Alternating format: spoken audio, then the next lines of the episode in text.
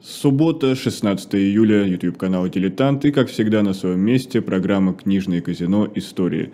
Веду ее я, Никита Василенко, и приветствую всех наших зрителей, а помогает мне видеорежиссер Александр Лукьянов. Напомню, что нашу трансляцию можете поддержать, а, поделившись ссылкой, поставить лайк, и не забывайте про обратную связь. Мы наблюдаем за чатом, и если какие-то интересные вопросы или комментарии вы напишите, я их обязательно озвучу.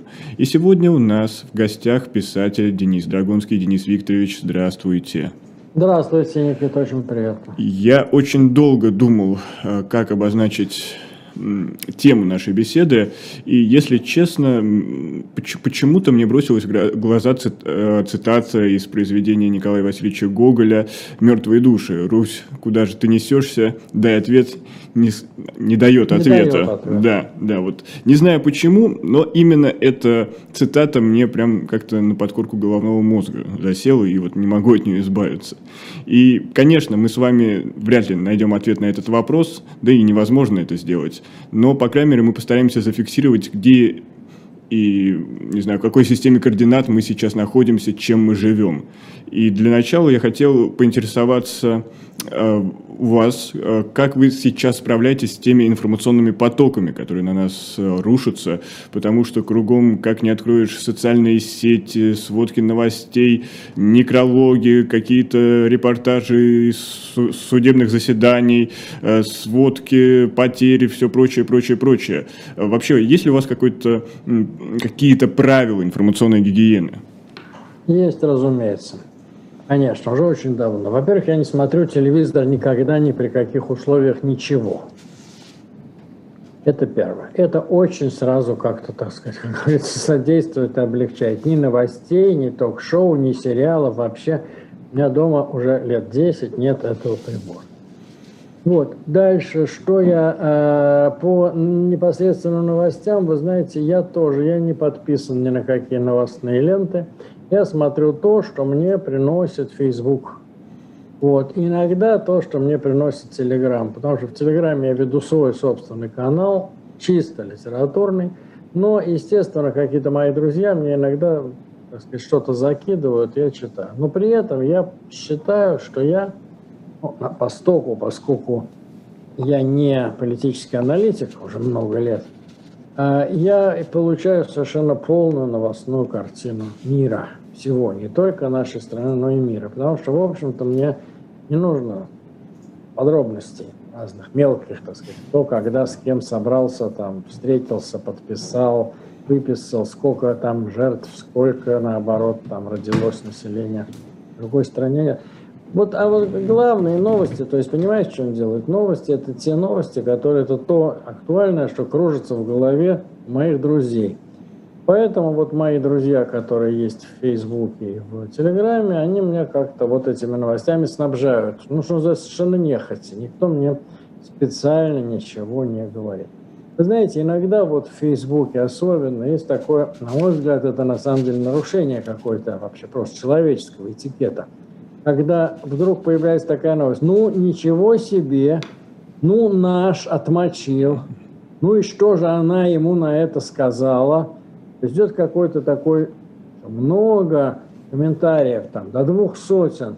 А я так, пролистав, я так и даже общем, не могу понять, о ком речь, кто это, актер, актриса, политический деятель, там, что правозащита, суд. То есть идет полнейшее такое размытие, поток просто идет все сносит. Размытие, то есть, вернее сказать так, есть люди, которых это волнует, они понимают угу. это с полуслова, понимаете?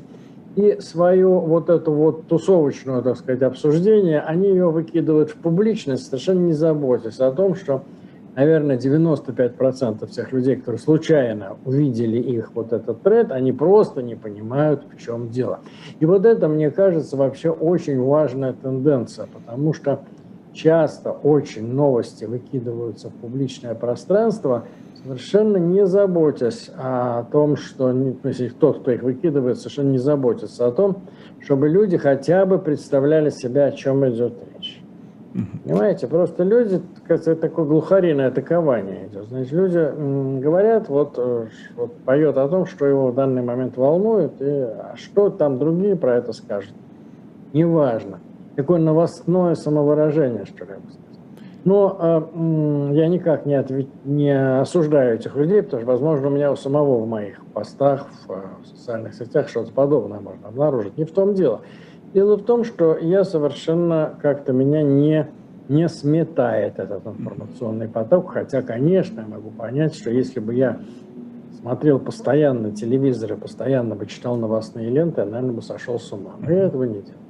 Ну, в первую очередь, мы все носители русского языка, и этот информационный поток, который нас омывает, а иногда смывает, он, конечно, тоже в основном на русском языке. Ну, и тут у меня вопрос, наверное, к вам как писателю. А можем ли мы говорить, что русский язык сейчас э, дает определенный индикатор, что с обществом что-то творится? Тот же новояз, который появился, это, например, слова «хлопок», э, «спецоперация» вместо «война», «отрицательный рост». То есть какие-то здесь мы индикаторы это наблюдаем. Это разные вещи. Это, они, это, эти вещи, вот отрицательные отрицательный рост и прочее, так сказать, и хлопок, это все к языку, собственно, не относится, понимаете? Это просто угу. инструменты политического манипулирования, понимаете? А по языку меня другое тревожит. Меня тревожит то, что э, какая-то вот такая вот эта канцелярщина, какой-то такой странный тупой язык каких-то полуофициальных переговоров, он э, попадает в художественную литературу. Не далее, как несколько дней назад я читал 25 произведений, прочел, а может быть даже 28, молодых писателей, которые должны на всероссийский слет юных дарований в Болдино под Нижним Новгородом поехать. К сожалению, я по сказать, личным причинам не могу принимать участие в этом. Персонально в этом деле хотел очень поехать, но Болдинская осень, сами понимаете. Конечно но, но не смогу. Но, однако, э, эти вещи я прочитал. И вы знаете, э, можно сказать, что среди э, вот этой примерно 30 вещей, можно сказать, очень хороший результат, потому что есть две вещи, безусловно, талантливые. А один автор вообще 24 лет, это просто готовый русский писатель, понимаете? Вот просто вот сегодня бери его и печатай. А, а вот остальные, наоборот, и тут же, понимаете, а вот средней литературы почти, понимаете, вот одна или две хороших вещи, угу. две вещи, такая крепкая массовуха, ну так, довольно написано пошловато, но тем не менее тоже можно вот таких вот сейчас можно взять на прилавке, и вы не найдете никаких отличий. А уже дальше идет полный обвал, понимаете, сразу. Вот нет такого медленного спускания. Дальше идет полный обвал, дальше идет э, слова, э, вот то есть писатель пишет на полном серьезе такой текст. Мы э, с пацанами затусили, и тут Васька озвучил – и это не Степ, понимаете? Это не Нео, это не Нео Зощенко, ну, понимаете? Ну, может, это какая-то определенная искренность, то есть наивность? не, ну, какая искренность, наивность? Тогда, если искренне я буду сморкаться в скатерти, вот говорит, что это моя искренность, наивность, ну, бог с вами. Литература – это всегда этикет, понимаете? И наивность, mm-hmm. вот Зощенко писал специально языком своих, так сказать, героев. А, это просто люди так думают. И даже в каком-то лирическое произведение кончается, типа, что такое, Наташа поняла, что она, так сказать, что она недовольна своей жизнью, но так и не решилась это озвучить. Вот это слово озвучить, понимаете, мне кажется, что появились такие вот какие-то диагностические вещи, такое уплощение языка. То есть люди не понимают, что в русском языке есть огромное количество, не знают, не хотят знать слов типа «сказано», сказал, высказал, нахмурился, прорал, пробормотал, гневно, так сказать, гневно закашлялся, там, выс, там высказался, там, понимаете, рассердился, угу. приласкался, да? и вместо все это одно слово озвучил. Я тебя люблю, озвучила она. Я тебя услышал, ответил он. Понимаете? Ну, ребят, ну так нельзя жить. Вот эти языковые, э, так сказать, изменения меня, конечно, э, говорится, плющит и корежит гораздо сильнее, чем э, вот эти вот новоязные словечки, которые были всегда, понимаете, всегда были всякие э, шкрабы, наркомы, там, э, вуцики, цикубу там и прочее. И, конечно, они всегда значили не то, что они значат, понимаете? Само по себе слово «советская власть» тоже большой обман – Потому что идея, так сказать, ивановских рабочих была какая? Мы вот создадим такой, такие как бы очаги местного самоуправления, советы.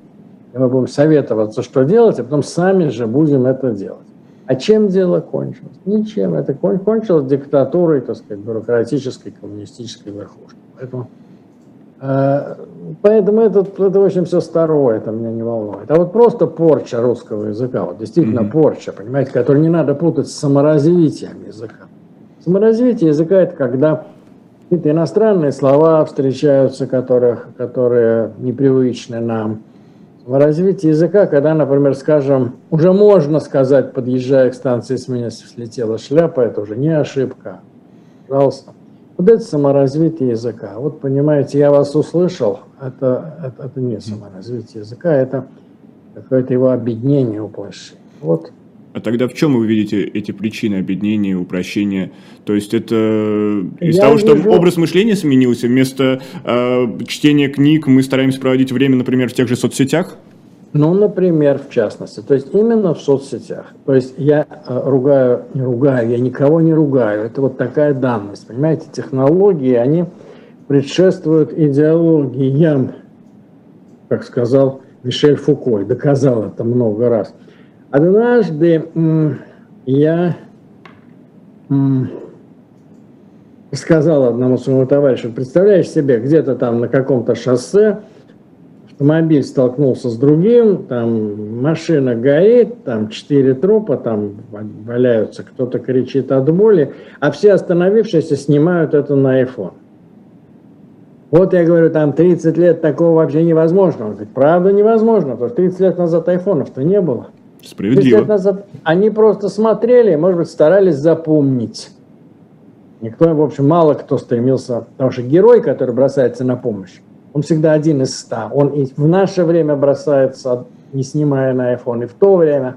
Остальные просто пялились, как зеваки. А сейчас они не просто пялятся, а смотрят на iPhone. Да, э, понимаете, но тут еще одно из качественная вещь. Вот интернет с социальными сетями – это он разрушил, он, может быть, создастся новая культура на этом почве. Но старая культура, она разрушилась, конечно, в дребезги. Почему?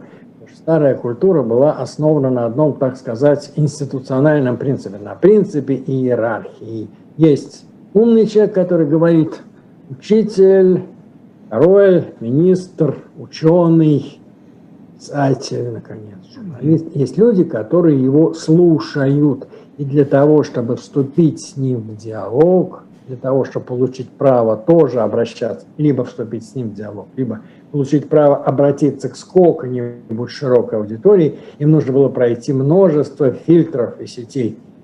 Письмо в газету, например, написать, или письмо на радио там, и так далее. Боже мой, какая была редактура. Или самому написать книжку, рассказ. А сейчас, пожалуйста, сейчас в общем, вот это вот восстание масс, он же грядущий хам или как хотите, это уже все давно произошло, понимаете? А, потому что каждый человек, который, у которого есть компьютер, он тоже врывается в информационное поле и, и говорит все. Какой-нибудь а, это сам человек что-то пишет, а кто-нибудь ему спокойно может возразить бред, чушь, чепуха, на самом деле земля плоская, понимаете? Вот. Поэтому вот это вот омассовление культуры, mm-hmm. то есть где каждый человек, вроде бы идеал демократии, каждый человек получил право высказаться, каждый голос может быть услышан.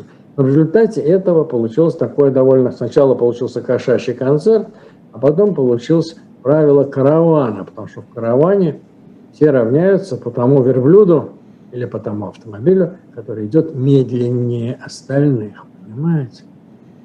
По самым какое-то такое упрощение. Угу. Ну и, соответственно, реакция на это упрощение другое, что, что возникают, естественно, какие-то островки, куда закрытые группы, их можно назвать в социальных сетях, или там какие-то университетские островки, вот куда чужих не пускают, где люди наслаждаются своей интеллектуальной элитарностью, ну и всякое такое. Вот. Тогда у меня друг... Да-да-да. Да? Да-да-да, я вас слушаю. Тогда у меня другой вопрос. А есть такое утверждение, что ну, мы можем констатировать, что поколение это срез где-то 20-25 лет, то есть смена поколений ну, происходит. Ну, примерно, да. да. А Советский Союз распался в 1991 году, то есть сменилось целое поколение. Но есть утверждение, что а, нет такой идентичности, как россиянин осталось скорее даже не советский человек, а постсоветский человек, у которого основа это советское мышление плюс какая-то поправка на рыночную экономику. Это как э, про Ленина, э, советская власть плюс электрификация. А, да. И вот то же самое говорят и о людях, которые родились э, после 91 года, то есть которые не жили при Советском Союзе. Согласны ли вы с этим утверждением? Ну, может быть, да, может быть. Но, понимаете, появляется то, что я применительно к другой совершенно цивилизационной модели назвал когда-то давно контрреволюцией внуков, понимаете? То есть э, отцы совершают какую-то революцию, то есть революцию не обязательно с кровопролитием, там, с гильотинами и так далее. Просто вот переворот в понятиях, а потом вдруг выясняется, что внуки, так сказать, ориентируются на ценности дедов. Понимаете, там очень много социальных механизмов того, того, что это происходит. Но, в общем, у нас, конечно, я думаю, что это происходит довольно часто. И у нас тоже. Ну, особенно, конечно, это имеет, э, с одной стороны, очень такой юмористический вид, когда мне, человеку, который, так сказать, при Сталине еще жил, мне какие-нибудь молодые люди 2000 там второго года рождения начинают объяснять, что при Советском Союзе все было справедливо и правильно. И вообще была классная жизнь. Вот это довольно, с одной стороны, довольно смешно. А с другой стороны, это ведь на самом деле что это такое? Это, это вот какой-то такой отказ от прогресса, я бы. Понимаете? То есть прогресс от духовного прогресса именно. Потому что прогресс как тех, технологии это мало, понимаете? Можно вот именно технологический прогресс, он как раз с духовным прогрессом очень сложно ассоциируется, потому что ни в каком, допустим, там жестоком 18 там, веке не было ядерных бомб, понимаете? Или не было там каких-то, так сказать, лагерей уничтожения. Вот. А сейчас так, так все технологичненько стало, можно спалить город 10-миллионный, понимаете, Алавердык Андрея Дмитриевича Сахарова летающими крематориями, понимаете. Вот. А, или устроить такую вот беспилотную подводную лодку, которая подойдет к берегу, взорвется и 10, там, не знаю, 50-метровое цунами смоет вообще все живое на глубину там 50 километров от берега. Тоже может быть. Но и это называется большим, так сказать, прогрессом. Ну да, в техническом смысле, конечно. Но э, люди отказываются от главного. Они отказываются от понимания того, что люди сложны, что люди не одинаковые, что люди действительно имеют право быть самими собой, понимаете? Отсюда идет вот эта яростная атака на права женщин, яростная атака на права меньшинств, яростная российская атака идет во всем мире, между прочим, понимаете, даже в предкорректных Соединенных Штатах вот эти все трамписты, понимаете, это же как бы вот возрождение mm-hmm. самого примитивного расизма. Это, конечно, не может не тревожить. Но с другой стороны, э, все течет, все изменяется, все развивается. Моя задача, например, поскольку я человек уже сильно не молодой, скорее задача не столько принимать участие, сколько наблюдать за, всем, за этим и пытаться записывать. Вот. Вы, как человек, который наблюдали много срезов э, и много исторических каких-то событий э, современной России, и в том числе и Советского Союза, э, можете ли сказать с уверенностью, что российская история, она циклична, но в том плане, что наша модель государственности, она застряла на каком-то определенном этапе и ходит по кругу. И мы все время на те же грабли наступаем и ну, возвращаемся да. к ним. Могу. Она не столько циклична, сколько она стабильна. Я не знаю, почему это так получилось. Этнографы вообще в, в об этом много раз говорил, этнографы вообще говорят, что есть два так сказать, типа социальной организации. полинезийский и меланезийский, как называл их этнограф Маршал Саленс. А мы, я скажу попроще, монархический и республиканский. То есть есть э, тип политической организации, при котором народ присягает царю, а есть другой, при котором царь присягает народу.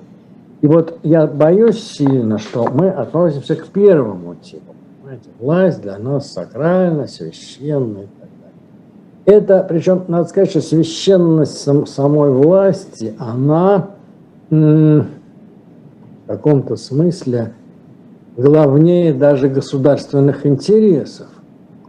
Например, я имею в виду не для, не для политики, не для политиков, которые делают эти интересы, а для, для толпы, для простого народа, для наблюдателя. Взять, например, случай, который был там с Эрдоганом сколько-то лет назад, по-моему, в 15 году. Переворот, Эрдоган, да, 15-16 Эрдоган плохо себя очень повел по отношению к России. Сбили российский самолет.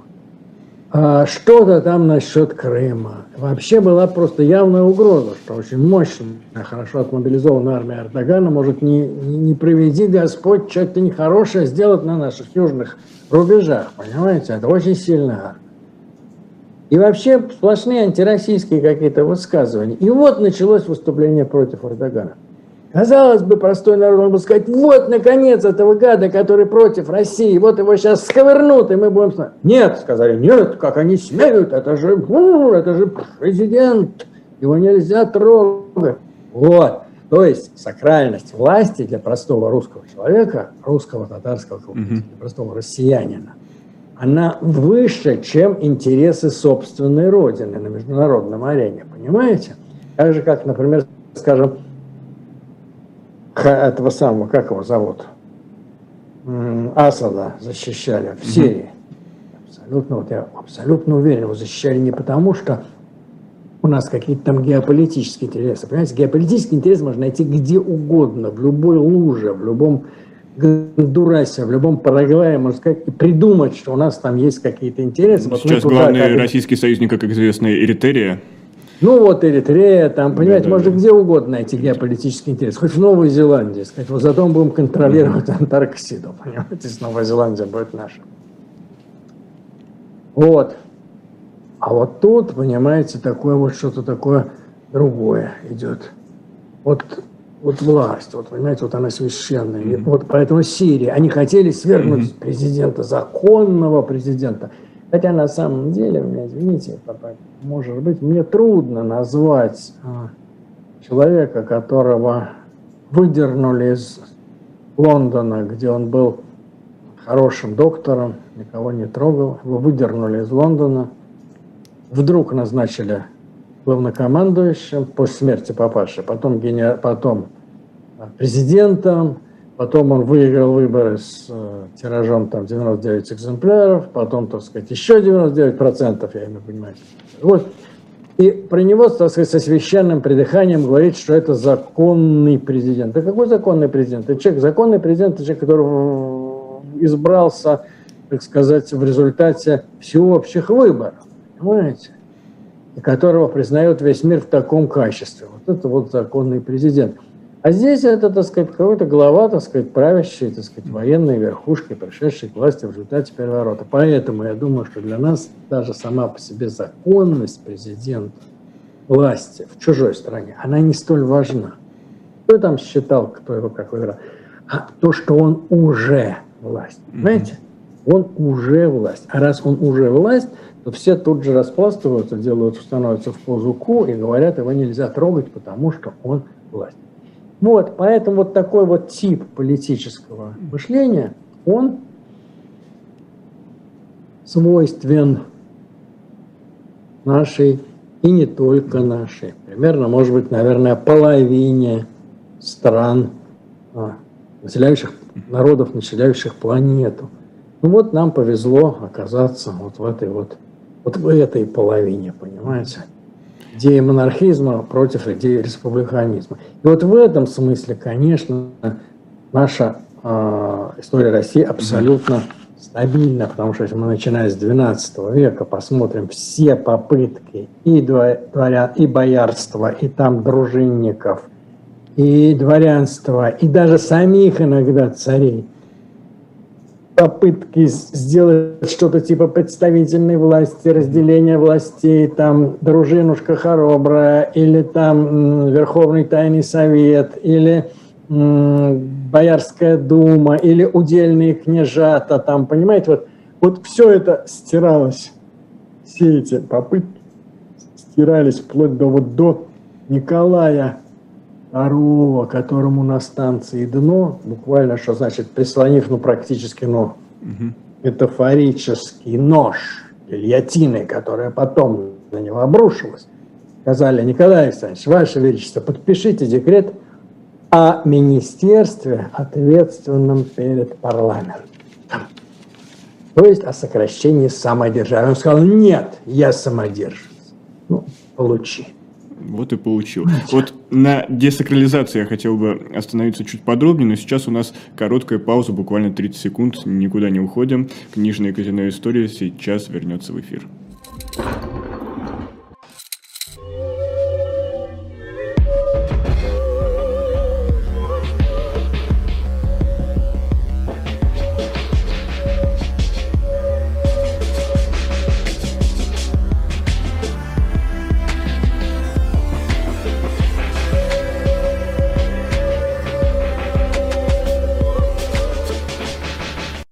Вперед, вперед, не ведая преград, Сквозь вихрь и град, и снег, и непогоду, Ты должен сохранить мне дни и годы.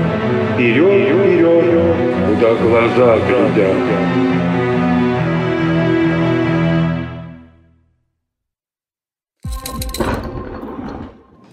Программа «Книжное казино. Истории» продолжается. И напомню, у нас в гостях писатель Денис Драгунский.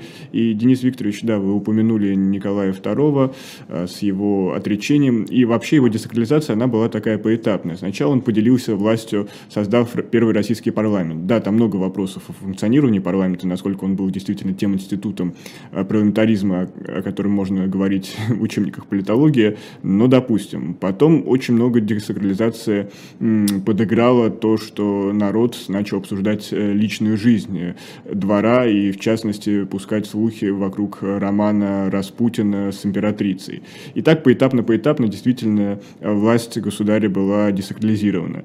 Следующий, наверное, такой крупный этап это был, была эпоха перестройки, когда Михаил Сергеевич Горбачев во многом заявил о политике гласности, отменил э, статью Конституции Советского Союза, которая давала главенствующую роль э, Коммунистической партии Советского Союза. Это произошло вот как раз десакрализация тех советских институтов.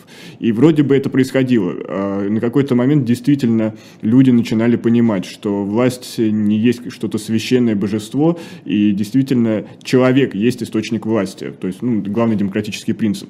Но почему мы все время возвращались на одни и те же грабли? Так, у нас почему-то сейчас нет звука. Сейчас есть? А сейчас есть, да, все в порядке. Десакрализовался Николай, так сказать, понимаете, в чем дело? Он не очень десакрализовался на самом деле. Он окончательно десакрализовался только тогда, когда он потерял власть. Вот тогда он стал а, по-настоящему предметом насмешек там, и так далее. И потом и стал, был убит.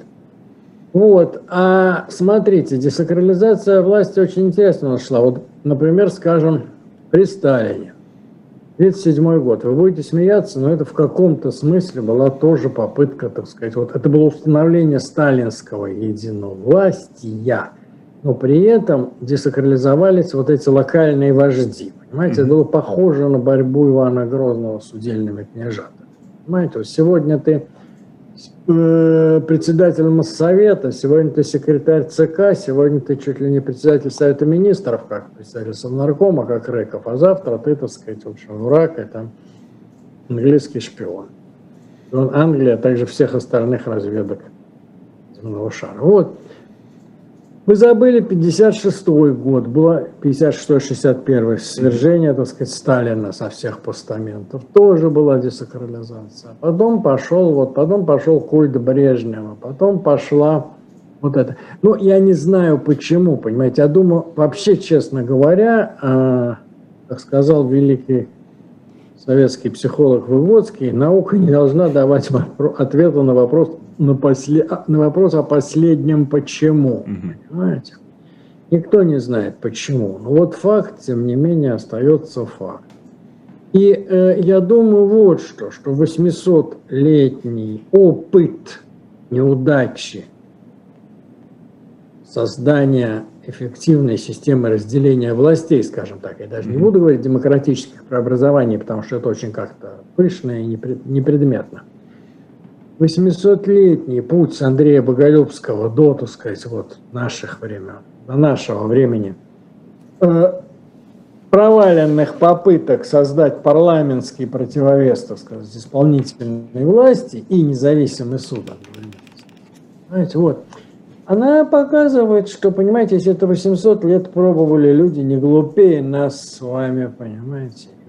Что можно сказать? Почему сказать, что Спиранский там, допустим, или какой-нибудь там, я не знаю, Струве и с одной стороны, Пуришкевич, допустим, с другой, с плохой стороны. Что эти все люди? Или там Лорис Меликов. Что эти люди были все глупее нас с вами? Нет.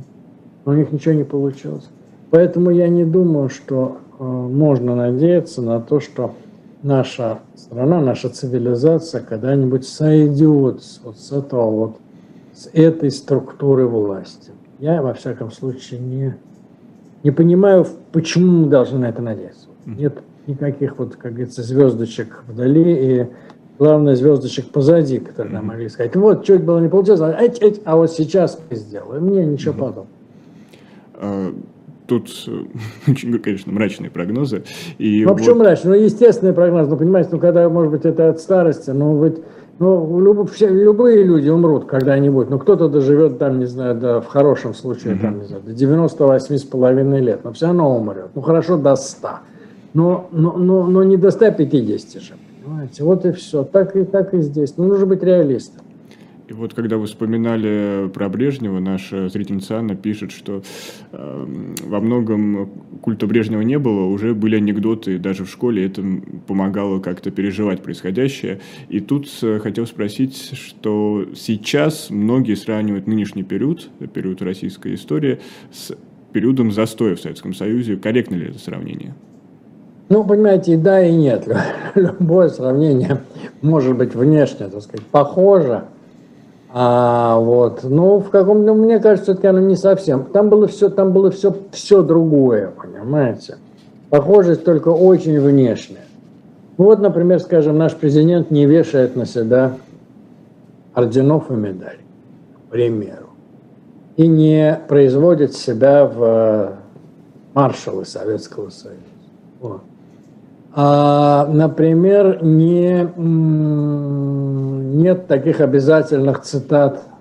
И при Брежневе она была на первой странице любой диссертации и любой научной работы был, должна была быть ссылка на материалы съезда и на работы Брежнева. На, ну, на какую-то статью, речь Брежнева.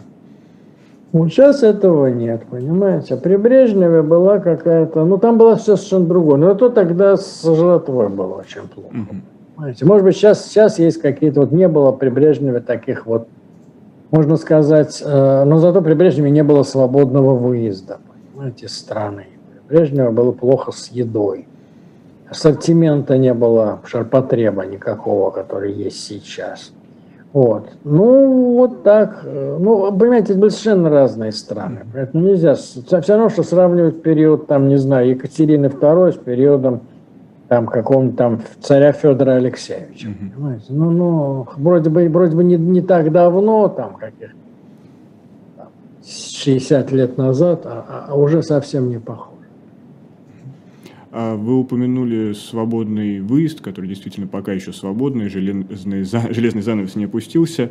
И как, вы, как вам кажется, люди, которые сейчас уезжают, это что такое, не хочу использовать слово бегство, пытаюсь найти какой-нибудь синоним, это именно поиск позитивной или негативной свободы, то есть свобода от или свобода для? А кто как, кто как, кто как. Вы знаете, кто, кто-то бежит от э, реальных каких-то опасностей, кто-то бежит от собственных страхов, э, в каком-то смысле, может быть, сказать, оправданных страхов, а может быть так, каких-то фантазированных страхов, но тоже фантазии просто так не бывает. Кто-то бежит просто за хорошей жизнью, за более стабильной жизнью. Не знаю, может быть, бизнесмены говорят, что там лучше бизнес-климат. А, понимаете, какой-нибудь художник-авангардист говорит, что там ему дадут стипендию мастерскую там, или там просто там более... Угу.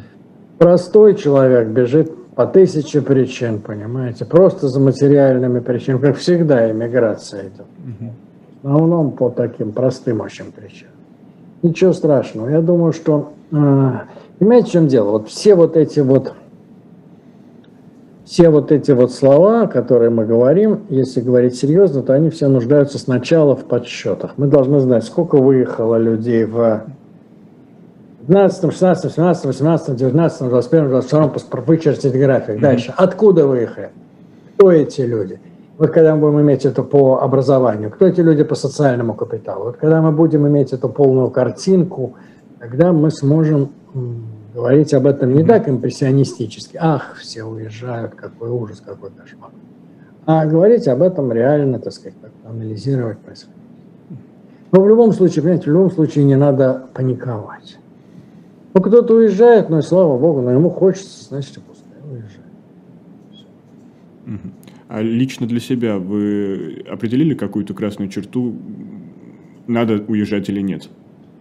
Ну, не знаю, пожалуй, нет, потому что, э, пожалуй, эта красная черта уж очень красная.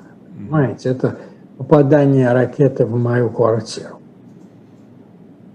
Потому что я человек старый, мне 71 год и 7 месяцев. И в моем возрасте уже начинаю, начинаю считать не по годам, а по месяцам. Понимаете? Вот. И я очень крепко врос в свою родину. И не только духом, но, извините, и телом. Понимаете, здесь все привычно, здесь все родное, здесь все, так сказать, удобно. Даже когда неудобно, здесь все равно все удобно. И представить себе, если бы мне было бы, допустим, 40 лет, я не знаю, что бы я сказал. Если бы мне было бы 30 или там даже 50, я тоже не знаю, что бы я сказал. Но говорил бы я всякий раз разные вещи во все эти, во все эти возрасты. А сейчас я могу сказать, ну что, старик живет себе, доживает, честно говоря. Ну, там, где он уже прожил все. все. Ну, все, какие красные линии. Если начнут выгонять, если начнут там какие-нибудь молодцы с автоматами выгонять, тогда и понятно, непонятно, не обязательно, что мне надо будет ехать. Понимаете, мы живем в такой замечательной стране, из которой, как говорил какой-то гоголевский персонаж, мы сейчас возвращаемся к Гоголю, хоть из, наш, да. из нашего города хоть три года скачи, ни до какого другого государства не доскачешь. Вот. Так что я не понимаю. Себя жил, например, ну, грубо говоря, в Мурманске, или в Пскове, или в Ленинграде, или в в Омске. Можно сказать, вот я из Омска рвану в Казахстан, угу. из Мурманска в Норвегию. Куда, куда я могу рвануть? Из Москвы пешком. Понимаете, непонятно. А моя красная линия такая, что я куда-нибудь рвану только в том случае, если мне придется рвать пешком. Какой парадокс. А, все равно вы продолжаете сейчас э, трудиться над новыми книгами. Одна из них ожидается в августе-сентябре. Она выйдет э, в редакции Елены Шубиной, издательства СТ. Это будет книга под названием «Фабрика прозы», э, записки наладчика. И там есть еще такой подзаголовок. «Нас мало, нас может быть я один, а может быть вовсе никого». Вот я хотел спросить, насколько повлияло на работу над этой книгой все происходящее в последние полгода? Вообще повлияло ли? И что все-таки значит вот этот подзаголовок? Повлияло, конечно, но в каком смысле повлияло? Что я начал ее делать. Это мои дневники, эта книга, понимаете? Это мои дневники. У меня очень много дневников. Э, вообще у меня есть дневники с самого раннего, чуть ли не там, со школьных лет. Вот такие дневники более серьезные, они так где-то с десятых годов примерно идут, такие объемистые. И есть про разное, про политику, про философию, про литературу и просто про быт, что там ели, с кем общались и так далее. Но я решил литературный сделать дневник. Это будет довольно толстая книжка, все равно пришлось ее сокращать, наверное, будет листов 20. Вот, э, поэтому она называется «Фабрика прозы», но она сегментирована как дневник с 7 года по 21 Там такая рамка сделана с смерти моей матери до смерти моей сестры. А, вот, с января, то есть 7 mm-hmm. до а, июля 21 года. И а, ощущение, да, есть ощущение одиночества, конечно, понимаете? Поэтому что значит этот эпиграф? Что человека, который решил, так сказать, задуматься о своей жизни, и человек, который решил что-то такое про это интересно написать, вообще писатель – это профессия одиночек. Понимаете, когда-то, может быть, давно, в 20-е годы, там, были эти самые клуб там имажинисты, футуристы, кубисты, клуб «Бродячая собака».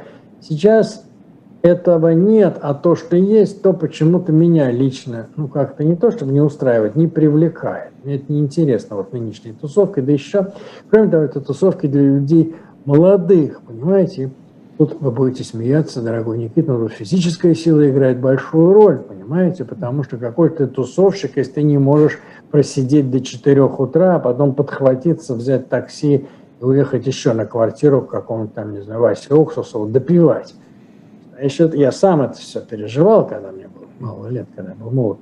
Вот, а поэтому сейчас наступает такая пора одиночества. Но одиночество еще и в другом, понимаете, иногда чувствуешь, что со своими принципами, со своими всякими принципами, и с литературными, и с философскими, и с э, художественными, и с политическими, ты один, понимаете, никто, в общем-то, с тобой не согласен и не хочет, или не хочет делиться своими соображениями. Поэтому такое некоторое такое зябкое, такое знобкое чувство, что нас так мало, нас, может быть, я один, а может быть, нас вообще нет, может быть, я просто кажу, я сам себе кажусь. Вот это чувство, конечно, оно в каком смысле определило написание этой книги, хотя заранее я уже приглашаю читателей, книжка на самом деле очень веселая и интересная, потому что в ней огромное количество разных очень дельных советов для писателя. Я думаю, что писатель, она будет интересна не только читателям, но и писателям тоже, особенно молодым. Что ж, Денис Викторович, давайте договоримся предварительно вот при свидетелях, которые сейчас нас смотрят и будут смотреть потом уже в записи, что мы все-таки проведем встречу, когда книга выйдет, э, поговорим Давайте. по ее следам. Ну а сейчас напоследок э, можете дать какой-то универсальный рецепт, как не сойти с ума на фоне происходящего? Надо делать то, что ты можешь. Надо делать то, что ты можешь. Понимаете, когда-то я думал, что нужно делать то, что ты должен. Потом я думал, что нужно делать то, что ты хочешь. Сейчас я понял, что нужно делать то, что ты можешь, но делать это по возможности хорошо. Что бы ты ни делал, даже не вообще в смысле профессия, вот если ты там врач, то лечи хорошо, если ты учитель, то учи хорошо. Это само по себе, это за скобками. Просто что бы ты ни делал, если ты кашу варишь, вари ее хорошо. Если ты моешь посуду, мой ее хорошо. В общем, как говорится, очищай пространство вокруг себя, делай пространство вокруг себя качественно сработанным. И это очень помогает. Что ж, вот запоминайте этот рецепт, и тогда уже до, до следующей встречи. Спасибо большое, Денис Викторович, что нашли для нас время. Я напомню, у нас в гостях э, был писатель Денис Драгунский, ну а мы сейчас э, передвигаемся к следующей нашей рубрике потихонечку, э, малыми шагами. Сейчас у нас появится Николай Александров в эфире и традиционная рубрика «Книжечки», а я перед этим напомню, что вы всегда можете зайти в магазин shop.diletant.media, купить новый номер журнала «Дилетант», например, про советско-финскую войну, какие-то другие интересные книги. Я также проанонсирую, что в следующем месяце у нас ожидается номер а, про кремлевских дам, как его назвали. То есть а, мы будем говорить не только о кремлевских женах, о э, первых леди, как это принято говорить на Западе, но и о тех женщинах, которые добились очень многого а, во власти. Причем во власти в большей степени говорится, конечно, про 20 век. Но сейчас мы, как и обещал, как анонсировал, у нас под барабанную дробь в студии появляется Николай Александров. Николай, приветствую, вам слово. Никита, добрый день. Несколько книжек я хотел сегодня представить. Часть из них имеет э, непосредственное отношение к истории в разных аспектах, разумеется. Одна из книжек, с моей точки зрения, весьма любопытных, которая, конечно же, приобретает актуальность вот в нынешнем контексте. Это книга Михаила Давыдова «Цена утопии. История российской модернизации». Она вышла в издательстве «Новое литературное обозрение».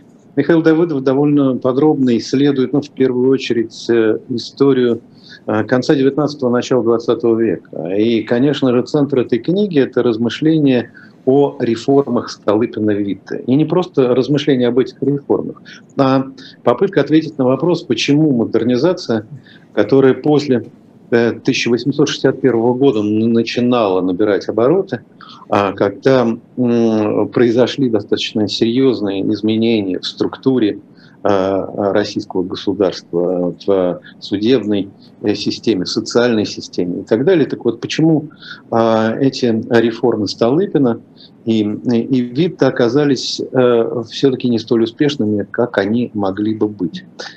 Книга довольно э, эмоционально написана, несмотря на то, что это серьезный исторический труд.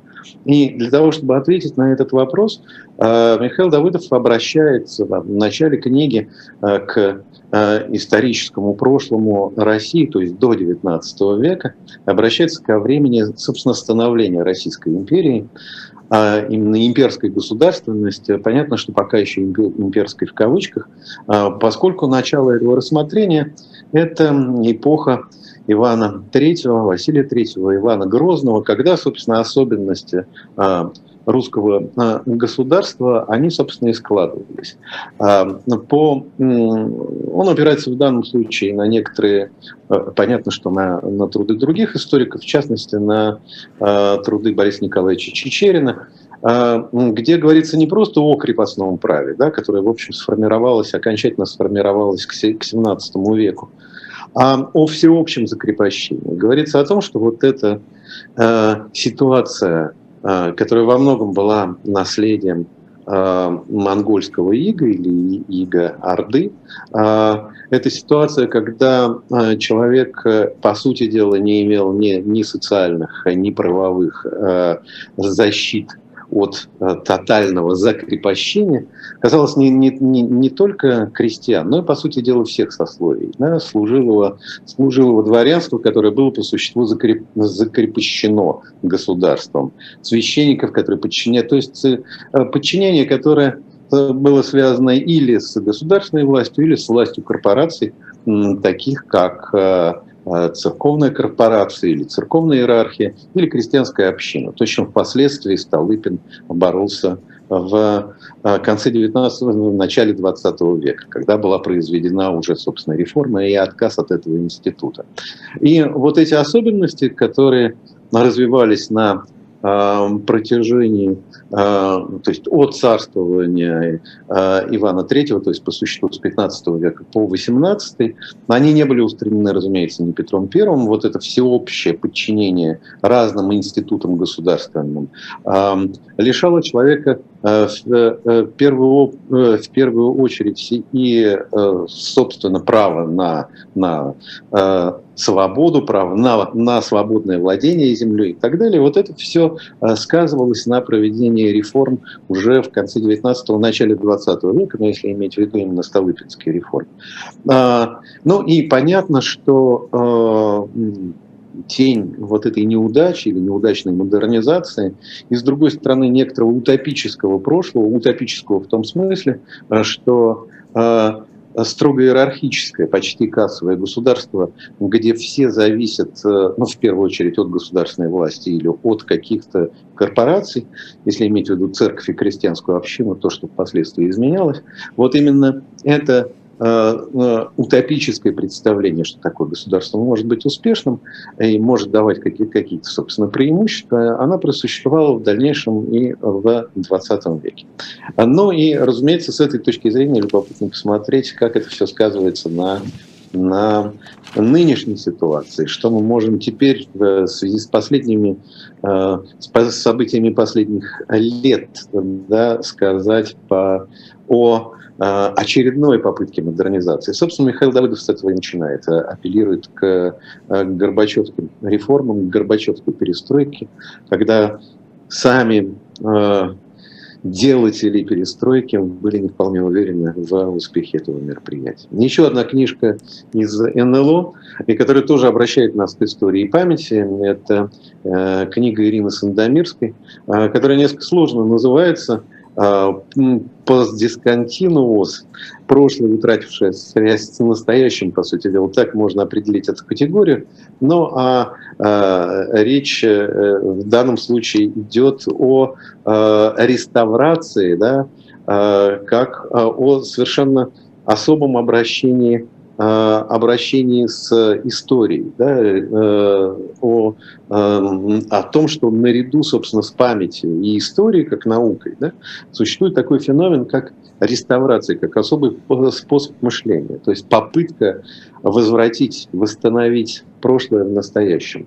С чем это связано, каким образом это складывалось в советскую эпоху, почему прошлое до сих пор доминирует в настоящем, как это, как, к чему это ведет, каким образом прошлое манипулирует современным сознанием и почему вот эти манипуляции с прошлым реша, э, лишают во многом, э, лишают во многом человека а, и общества, в частности, образа будущего, без которого вообще невозможно движение. Вот этим проблемам э, посвящена эта книга, написанная буквально только что в предисловии Э, Ирина Сандомирская указывает э, дату, э, который подводит итог под почти 30-летними исследованиями 24 февраля 2022 года. И, конечно же, вот этими импульсами и энергиями сегодняшнего дня и сегодняшнего времени эта книга также наполнена. Еще одна книга, тоже историческая, но который позволяет нам посмотреть на историю с несколько иной стороны. Это Питер Вронский, канадский режиссер и исследователь э, э, исследователь преступлений серийных убийц. Э, а, его книжка вышла в издательстве АСТ, она начинается, называется «Сыны Каина. История серийных убийц от каменного века до, до наших дней». Попытка совершенно неожиданная, на мой взгляд, но которая тоже заставляет задумываться, потому что каким образом история вторгается в современность. Да? А попытка взглянуть на историю человечества вот сквозь призму этого феномена серийных убийц, который, в общем, был обнаружен и сформулирован и определен относительно недавно – в 70-х, 80-х годах. Об этом, кстати, э, э, э, Петр Вронский пишет достаточно подробно. И говорит о собственном опыте погружения в эту тему. Книга мрачная, но, повторяю, она заставляет задуматься о многих феноменах, иногда даже вполне обыденной социальной жизни, посмотреть, почему, например, совсем недавно законодательно да, в, в цивилизованном мире э, был, а, а, было определено военное преступление. Например, изнасилование до этого в историческом прошлом считались, считались чуть ли э, и считались чуть ли не обыденностью военных действий. И некоторая законодательная преграда появилась относительно недавно. Ну и в заключение сделаю некоторый анонс. Я, наконец, все-таки в следующий раз расскажу о замечательной книге Александра Соболева о его романе «Тень за правым плечом», э, который вышел в издательстве Ивана Лимбаха. И вот на сегодняшний день это уже актуально, потому что э, книга должна в ближайшее время появиться в магазинах. И я э, с радостью о ней в следующий раз расскажу. По-моему, вполне достойный роман и совершенно неожиданный по своему языку, в не меньшей степени, нежели и предыдущий роман Э, Александра Соболева «Грифоны» э, охраняют лиру. Э, рекомендую всем этот роман прочесть, если кто его еще не читал. А о следующем романе Соболева расскажу в следующий раз. Вот, Николай, каждый раз, когда вы рассказываете о книгах, я думаю, где бы найти столько времени, чтобы все их прочесть. Так что прям дразните.